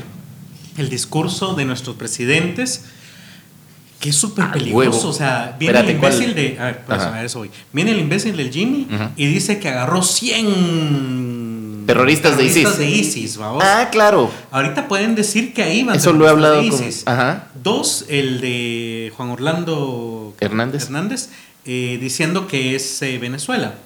Entonces, con eso de veras, eh, Trump puede poner ya lo dijo, el ejército en a masacrar gente en la Claro. frontera que, que los presidentes de nuestro pueblo han Van a dicho decir, ahí hay terroristas. Claro. Y Trump es oportunista, obviamente está usando el, el tema para su... Aunque les voy a decir, yo veo una posibilidad eh, de ambas cosas. O sea, yo no dudo que cada migrante que va en esa caravana sea un migrante necesitado de migrar, que está migrando. Pero, eh, o sea, no hay actores profesionales, no hay gente, pero me parece peculiar la- el, el timing, realmente. Porque incluso estoy pensando, si siguen avanzando a buen paso, esa gente va a llegar a las puertas de Estados Unidos tres días antes de la elección. Y, e incluso si yo lo hubiera hecho, a las puertas de que posiblemente decían que los demócratas van a recuperar el control de la Cámara Baja por lo menos. O sea, eso sí tiene una organización, porque no es que se junten todos espontáneamente. Alguien dijo, mucha, juntémonos y vamos todos, ¿va? Entonces alguien tendría que haber pensado, esperemos las elecciones, así ganan los demócratas y de repente nos va mejor tratando de No, entrar. No, pero yo- la- la- ¿No? Si, hubo- si hay orquestación... No, porque es- los es demócratas no es que van a dejar entrar a Es- nadie, decís vos. Es mediática, porque mira, en lo que va del año, estaba leyendo ayer que han deportado, no sé si me equivoco, eso fue lo que yo leí, han deportado ochenta y pico mil centroamericanos. Solo los han deportado de la frontera. Imagínate cuánta gente. Ah, no, no los que suben en aviones, sino solo de los Los- pararon ahí los y sueltan. los Imagínate agarraron y de regreso. Imagínate cuánta gente ha subido solo en lo que va de este año para que hayan deportado 89 mil de la frontera, los han regresado. Claro. cerca de 10 mil al mes. Entonces, si ya en la caravana van 7 mil, ponele, ¿será mucho más de lo que ha pasado el resto del año? No, Solo solo, les ponen cámaras y está como más mediatizado, ¿verdad? Más o menos leí un número, y mal, soy, soy, soy malo para esto, no recuerdo la fuente, pero se calculan 104 guatemaltecos cruzando o intentando cruzar la frontera de Estados Unidos diarios. Mm. ¿sí? Eso es lo que, lo que medio está monitoreado. Entonces, hablando de números, yo, yo tuve la oportunidad, el, hoy hace 8, sí, hoy hace 8, fui a la casa del migrante a dejar algunos, algunos víveres y ayudé a distribuir unas, unas donaciones que una organización había dado especialmente para mujeres. Y, mm, y pues estaba yo como ayudando a, organizar a la gente, a, la cola, ¿verdad? Porque como que mucha, aquí, eh, esta cola vamos a dar eh, mochilas, en esta cola tenemos eh, ropa, en esta cola tenemos ropa interior para niños, por ejemplo. Entonces, como tratando de organizar. Y pues, hablando con la gente. Y entonces le preguntaba a una, señora, y miren, y, hay algún líder o algo así con el que podamos hablar, tal vez para organizarnos mejor o algo así. Sí, así, o sea, a- algún grupo que, que, estén como, como organizados, así como de vecinos o de lo que sea, eh, que a, a quién les reportan, quién, quién les dice a dónde ir, a qué hora vamos a ir mañana. Y señora así como, no, no, hay nadie así como, que esté encargado. No, aquí pues venimos y nos vamos a encontrar en el camino, todos necesitados, no casa, no tenemos comida, no tenemos trabajo, muchos están huyendo. Mira, y la señora de lo más fresca, o sea, no, no la vi ni, ni, ni- ni como, ay, esto es conmigo", no, no, e incluso me llamó, pues. me llamó mucho la atención la sorpresa con la que, con la que, con la que recibió mi pregunta, así como, Bueno, y el chavo este que deportó Guatemala a Honduras. El que se Bartolo supone que era el líder, el- el líder, ajá. Él, él venía, él venía con un grupo de mil personas. Yo, como te digo, esto fue el miércoles o el martes de la semana pasada. El sábado volví a ir y eh, estaban esperando a otro grupo. Y me contaron de que llega un grupo en la, en la tarde, se queda a dormir, recibe comida y al otro día en la mañana sigue caminando. Por la casa del migrante han pasado fácil, fácil, unos 7, 8 mil personas Claro. en, en- en lo, que, en lo que lleva esta. Y, y la mayoría de lo que yo pude ver, de- de- porque cuando llegué estaba cabal llegando este grupo, estaban dando comida, estaban eh, incluso buscando dónde dormir. La mayoría son puros chavos. Puros chavos, o sea, de entre 16 a 20 años. La, la mitad de la gente que venía, que venía caminando. No, no. Entonces, pues, yo no sé. Sí, sí llama la atención de cómo le hicieron para que para ponerse de acuerdo, bueno, vámonos. Pero como también estamos tan acostumbrados a, a pensar mal, pero de repente puede ser espontáneo, ¿no? Un grupo de 100 personas de una aldea que digamos, estoy harto, ya me voy, Cabal. no se puede, y empezar a caminar. Yo creo que, que tal vez puedas organizar hasta mil, vamos, pero ya los otro montón. pues ya, ya se va, ¿no? Con el peso del... Alguien, alguien hablaba, me hablaba mal del- de, los migrantes eh, y pues me ofendió, ¿va? Y le digo, mano, ¿cómo así? Sí, mano, para mí que esto está arreglado, pues. Pero no tenés ni idea Hay, hay, hay personas, hay mujeres con, niños de brazos caminando. ¿Vos sabés qué distancia hay entre Honduras y Estados Unidos? ¿Cómo te vas a arriesgar a caminar cargando un bebé? Y cuando, cuando ni siquiera tenés el equipo, pues vas en chancletas, con una bolsa, ni siquiera es una mochila, Leo, sino que es una bolsa de mercado en donde llevas tus babosadas. ¿Qué dinero vale? ¿Cuánto le pudiste haber ofrecido a cada uno de ellos para arriesgarse a caminar y atravesar dos países? Le decía. Sí. ¿En, en- en- en qué te basás como para poder decir, "E- están pagados? ¿Cuánto dinero les tendrías que pagar para que alguien se arriesgara a eso? Pero sí, mira, hay, hay muchos medios que, que se encargan de, de- de Desinformar. alentar esas, de desinformar. Porque el otro día venía en el Uber y venía escuchando Sonora. Y, igual, el, aquel tu discurso, a Miguel, eh, no intenten algo que va a fallar, que no sé qué. La, me recordó la propaganda anticomunista de los 80, todo ese rollo, ¿va? Pero era como, no sé, una gran desinformación y, y la Mara bien creía que, bueno, no nos van a dejar pasar en México, entonces se van a quedar aquí y aquí va a ser una mierda. Más va. Y, y, eh, no sé, eso es lo que es la Mara. Sí, y además que estamos, estamos tan faltos de, de- de empatía por este mismo discurso de sálvese quien pueda, ¿va? Porque pues, los guatemaltecos también fuimos migrantes en, cuando estábamos, estuvimos en guerra. México recibió cuántos miles de, de refugiados sí. Claro. con, con- con los brazos abiertos. Eh, tal vez en, en condiciones difíciles para, para, los que, para los que migraron, pero por lo menos tuvieron donde, donde asentarse y estar, y estar seguros y, y- y poder, poder moverse. ¿verdad? Incluso con eso no es fácil. O sea, o sea, yo migré, yo soy migrante, pues, pero y con este montón de privilegios, pues, Exacto. título universitario y todo este montón de cosas. Vos te podía preguntar cómo migraste, yo te iba a preguntar Eh, pues, mira, así como ya, ya le No, pusimos eh, el dedo. No, mi, mi papá hace muchos años, cuando yo era patojo, eh, aplicó para papelería y todo, y un día salió y pues... Mm. O sea, te fuiste de Wiro con la familia. No, oye, me fui ya después de la universidad, por- para, Ah, ok. para que mires cuánto hay- duró muchos años el trámite. Pero Ok. así. Qué buena onda. Pero igual con todo este montón de privilegios que yo me fui y todo, y, y- y es duro. O sea, no, no, no puedes decir que la gente va allá y, y solo llega y ya llega tranquila a Sí. tener todo lo que quiere. Para ¿verdad? nada. Claro. Pues. la, la vida allá también es, es difícil. Yo, yo viví un año allá y aunque me fui, me fui legal porque tenía, tenía visa, se me venció allá. Y yo fui a estudiar, pero me gané media beca, la otra parte la tenía que pagar. Y el, y el instituto donde fui es un instituto importante en arquitectura y por lo consiguiente caro. Entonces, eh, yo trabajé de lo que salió. Incluso trabajaba en- cuando no tenía trabajos fijos, fijos entre comillas, eh, era de ir a buscar trabajo en los job centers, que es en pararse en la esquina y llega el gringo, necesito dos, tres, porque hoy vamos a barrer y siete dólares la hora y trabajaste ocho horas y te regresaste con, con los 60 dólares a, la casa y al otro día hacer exactamente lo mismo. Y, ahí te topas con, con- la, realidad de los, de los migrantes también, ¿verdad? Yo tenía ciertos privilegios porque pues, viajé en avión, pero del día al día en algunos momentos viví esa, esa misma experiencia. Y, y sí. Pues así, así de jodidos.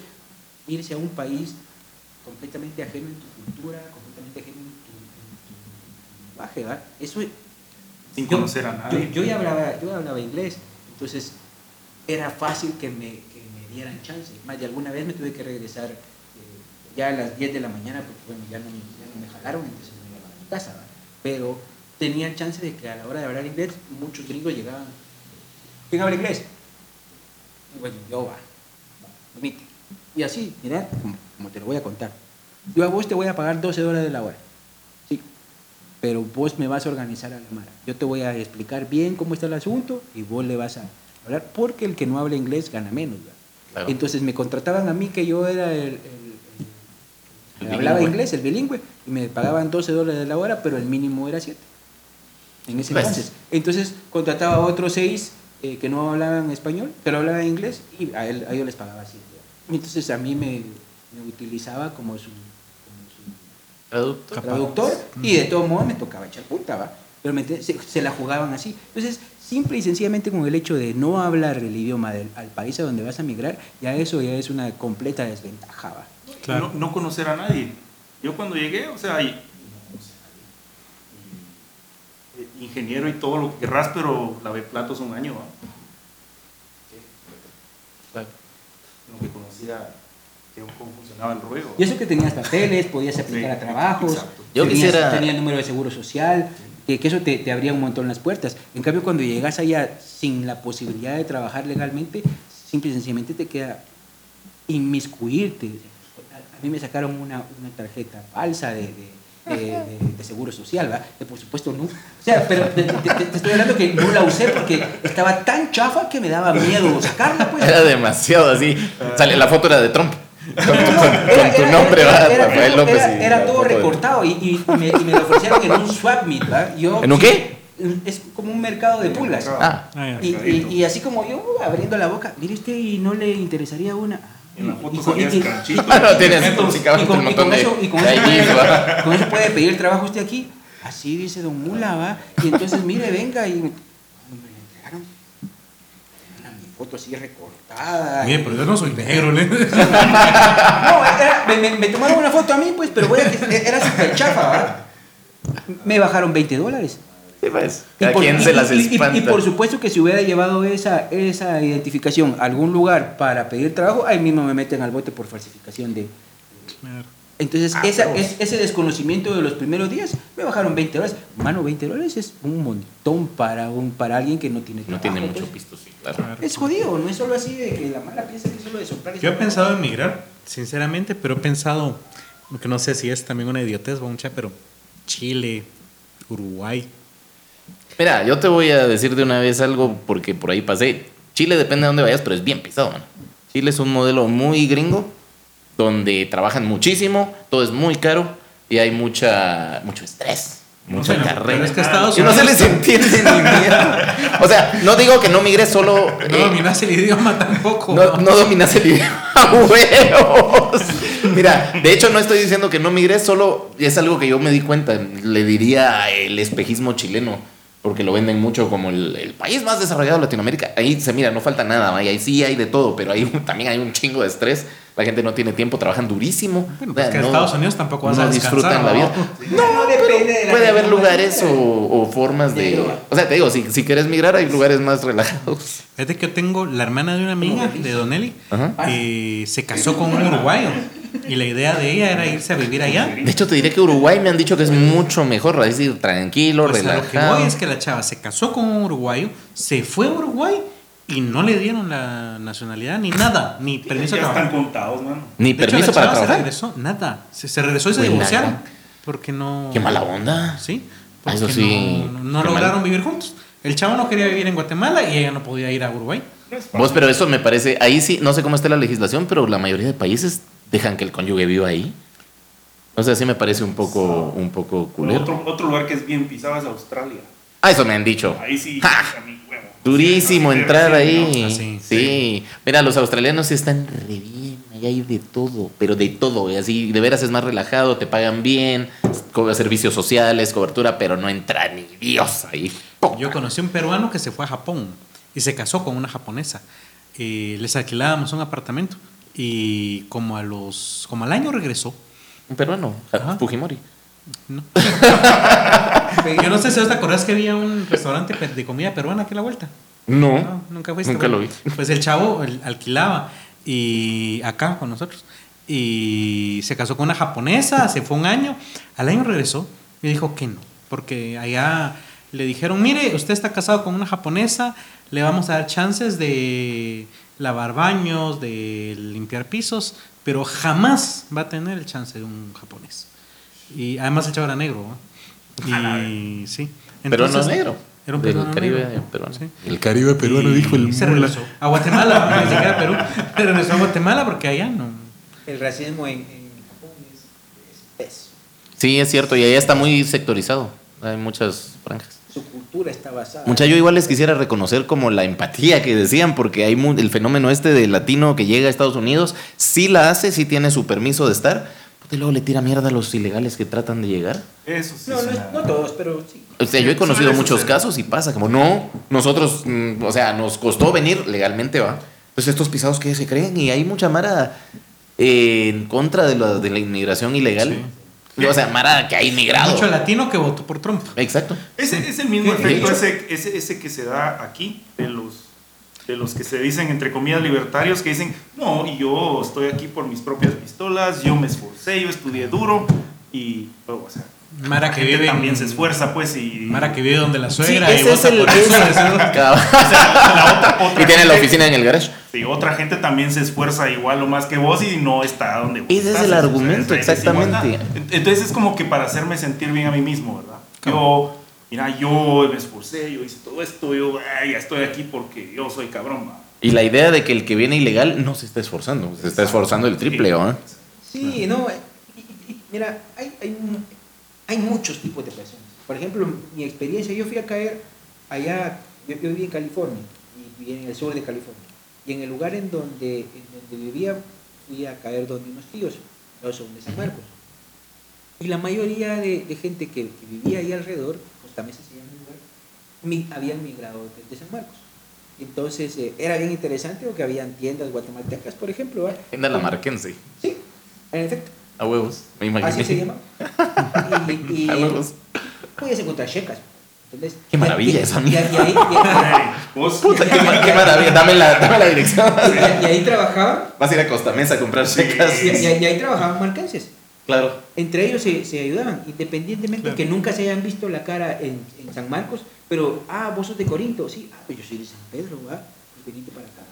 Eh, esa comunidad que yo conocí era bien abierta a, a ayudarse, especialmente si eran guatemaltecos, como que a- a- había, habían brazos abiertos.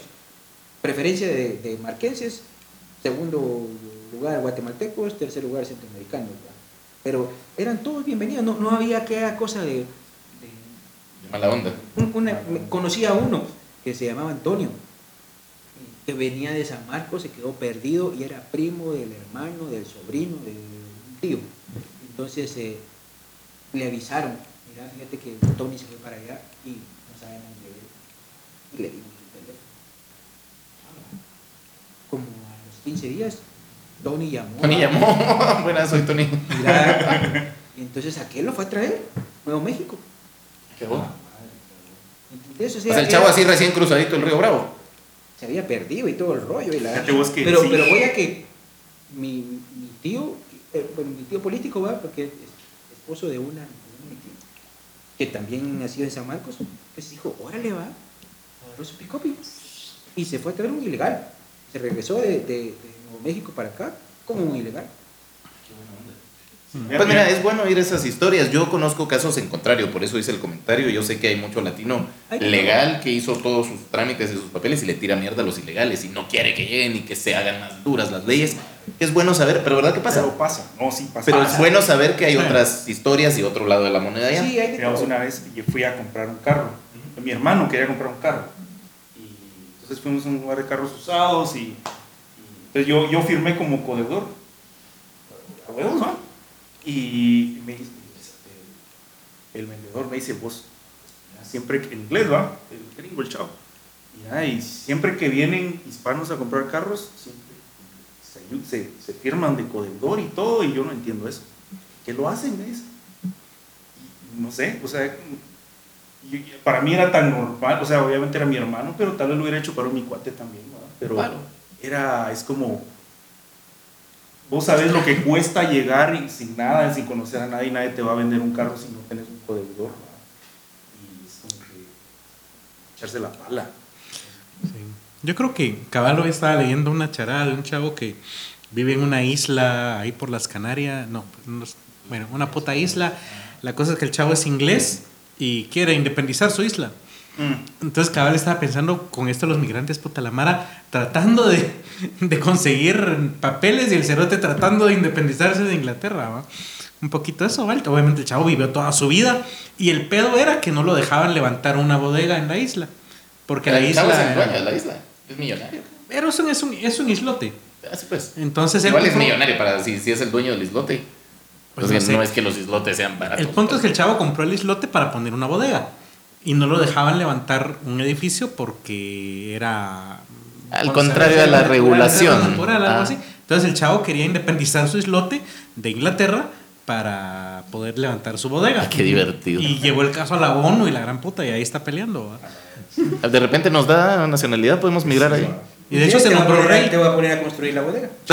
Pero pues me da la nacionalidad. No tarda Jimmy en llegarle a ofrecer mano de obra barata.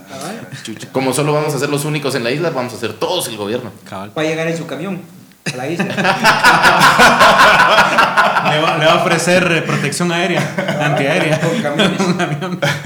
Agarramos aviones de cocaína, agarramos terroristas de ISIS. Cabal. De hecho, fíjate vos que hay un peligro. Hay un peligro que no mencionaste, aparte de que le disparen a la gente de la caravana, y eso lo hemos hablado con cuates. Jimmy Morales hablando mierdas de ISIS, y que al- alguien de ISIS no va, llegue a oídos de ellos y van a decir, ah, ¿y Guate- ¿dónde es eso, Guatemala? Ah, que están agarrando terroristas nuestros allá, pues vamos a, a enseñarles lo que es tener un terrorista allá. Puta, primero que encuentren Guatemala en Mira que-. Mira que van dos. Primero pasó la embajada de Guatemala a, a Jerusalén y eso es una gran afrenta para los árabes. Y después anda diciendo que agarramos a los de ISIS aquí. Ah, O sea, alguien se, va, se puede cansar de ese lado y árabes hay en todos lados.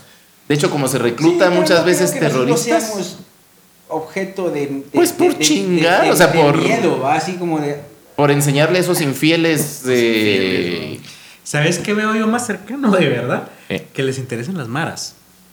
¿A los de ISIS? Convertir a, la- a los mareros Ah, ya nos al llevó la gran Islam puta. y ahí sí crearlos como... Van a ser- está muy jalado. Van a ser musul- musulmaras.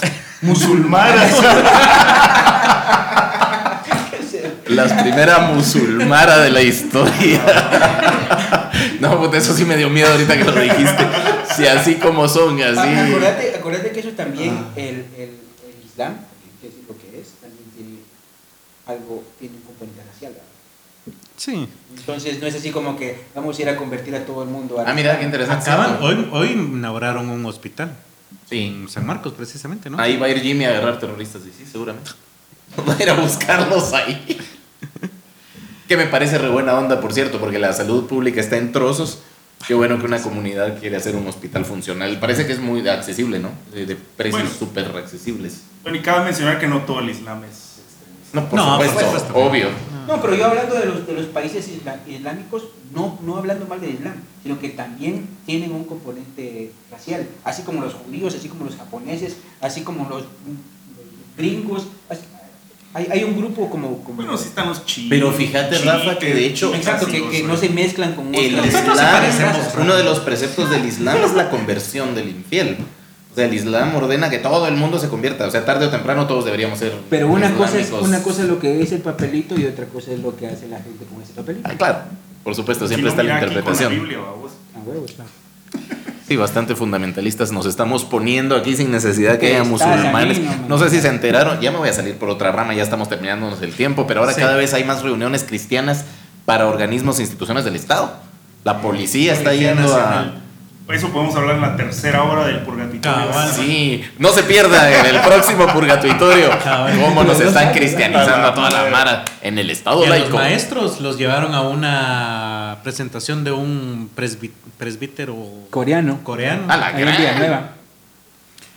¿Qué- qué- qué- Se pero es que esa regresaron- onda... Se regresaron con una Biblia y con un libro de texto. Cómo una- enseñar un- valores. Una, una guía estudiantil. Cómo enseñar. Fíjate, tu cuete, que si algún día la inteligencia artificial alcanza esos niveles de, de analizar esas cosas y la máquina diría, a estos pisados me los voy a echar ahorita, a todos. Yo creo que ya es no, hora de la no- no tienen del La meteorito. ya. inteligencia artificial versus la estupidez natural. Cabal, van a decir, no, esta especie, esta especie no es viable. Sí. Nos estamos Ah. ganando a pulso la extinción. A huevo, Bien, ya hay que decirlo claro. Antes que, que me apaguen el micrófono, me hicieron un par de preguntas por Twitter. A ver, a ver. Dice, ¿es seguro utilizar un administrador de contraseñas? Depende. Es un Eh, administrador de contraseñas. es un programa con una contraseña maestra Ajá. donde guardas todas sus contraseñas. Ah, la gran puta. Es una contraseña para todas tus contraseñas. Sí, y si pero- perdes la contraseña del administrador, Exacto, pisaste. Sí. Ok, bueno. Entonces tiene que ser una que sea suficientemente resistente eh, recomendablemente más de 14 caracteres. Perdón, ¿y si te hackean al administrador de contraseñas? Ahí ¿Estás? sí pisaste. Entonces ese es el riesgo que uno corre. Ah, ok. Pero Que fue lo primero que se me ocurrió. Entra Pero- alguien ahí y... Pero, pero también por lo menos yo tengo 80 contraseñas de diferentes sitios, diferentes lugares. sí. ¿Cómo vas a recordar todas esas? Claro. Y lo que sí no, no, no, no, es que no, hay- no hay que usar la misma contraseña en todos los sitios. Mano, mano, Ah, ok. de verdad. Yo acabo de juntar hace dos semanas todas mis putas contraseñas en un archivo de Word, porque de verdad tengo como dos Gmails, eh, Facebook, Twitter, eh, Canva, eh, putas, son una cantidad de estupideces de contraseñas. Sí, lo que sí no recomiendo son los administradores de contraseñas que van en el browser de internet, que te llenan la contraseña solitos. Claro. No, ah, Porque no, esos sí son muy vulnerables. Mm. Pero si es un programa aparte que te guarda las contraseñas, tenés una contraseña maestra muy fuerte o algún otro tipo de protección, Ah, mira. ahí está bien. Yo he recurrido a hacer eso, mea culpa, lo siento, porque sí, en un momento es demasiadas páginas que uno usa, entonces me he quedado con dos o tres contraseñas que repito. Que me parecen enrevesadas y no son como fáciles de, de darle, no es mi cumpleaños ni es 1, 2, 3, 4, ¿va? pero...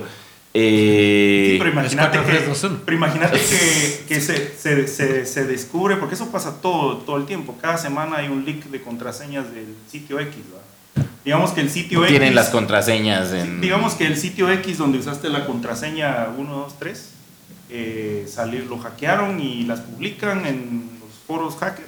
Y la Mara va a ver si esa contraseña es de otros... Van a probar esa contraseña en tu Gmail y, y Ah. capaz le pegan, ¿va? Sí, pues...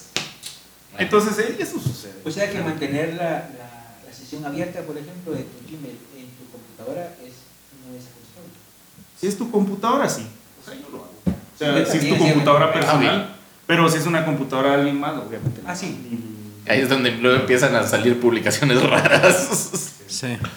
¿Y cuál es la otra pregunta? Después me hicieron otra pregunta. ¿Cuál es la mejor aplicación de mensajería para smartphones según los principios de ciberseguridad? Pues según he leído, la que es, tiene se- seguridad más fuerte es Signal. Todas las caras de todos nos dicen que fue una pregunta profunda. Se llama Signal. Ok. Pero, ¿Has visto? Perdón, termina. Ah, bueno. No, pero, pero, o sea, como igual que WhatsApp y Telegram y todo eso, o sea, una, una aplicación es tan segura como tu teléfono, ¿verdad? Si alguien va a tener acceso o instalarte un, una- o, sea, o alguien va a ver tu teléfono, pues la seguridad, tanta seguridad que tenga una app no va a servir de nada. Claro. En Guatemala hay una babosada de mensajería secreta. ¿No la has visto? ¿Ah? Eh, que sale mucho en la televisión nacional, pero se me olvida el nombre. Bueno, es que es una cosa bien rara, porque te lo, sale mucho en, en- en la televisión nacional el anuncio para que vos abras una cuenta en esta onda que se llama... Ah, olvido el nombre, pero la onda es que eh, no te aparece el icono en el teléfono, sino que tenés que entrar a través de la calculadora. Entonces metes una cifra en la calculadora y entonces ya te jala la aplicación esta, porque es para un chat privado, cha- para chats secretos. Pero eso suena más a que es- les, le vas a esconder el chat a tu, a tu esposa o a tu Es que así novia te lo venden, así te lo venden. Pero muchos están diciendo que es una de estas aplicaciones que está haciendo el plan de ciberseguridad de Jimmy para hackear teléfonos de la banda. ¿va? Sí, puede ser. O sea, no. Mira, la seguridad de una aplicación de chat es con el cifrado que usen y todo ese tipo de cosas. No tiene nada que ver con el icono que estés. Claro, pues sí. Eh, dice, ¿qué libro recomendás de introducción a la inteligencia artificial? Hay uno que se llama Superintelligence, eh, que estoy leyendo ahorita y está muy bueno. Voy a poner el link más tarde en Twitter. Y- y blockchain, es el nuevo Herbalife, yo creo que sí. No, el, el blockchain es una cosa... Es el nuevo Amway. El blockchain es una, yo le tiro mucha, mucha mierda porque es una cosa muy interesante, es una... ¿Será que puedes explicar rapidito? Porque yo lo oigo cada rato y me pierdo. ¿Qué es el blockchain? Blockchain es una estructura de datos, como una... Un, entero, un número es una estructura de datos, una, una, una, una matriz es una estructura de datos. Un blockchain es otra estructura de datos de, de nodos enlazados y están cifrados. O sea, no es nada nuevo, es... De hecho, te iba a preguntar, ¿no se supone que así trabaja Internet? No, Eso sería el No. algoritmo, ¿no? Es Ah, una- no, es- es- es- Que una divide una información en pequeños pedacitos y la divide y la No, manda, el- el blockchain es una combinación de una cosa que se llama, eh, ¿cómo se llama? Listas enlazadas, linked lists, donde la lista anterior está enlazada con la anterior y así vas creando una cadenita y es cerrado. Entonces lo usan para, para eh, eh, monedas cibernéticas y todo ese rollo. Y, y están tratando de darle otro montón de aplicaciones, pero hay Mara que lo vende como que fuera la solución al hambre mundial. ¿no?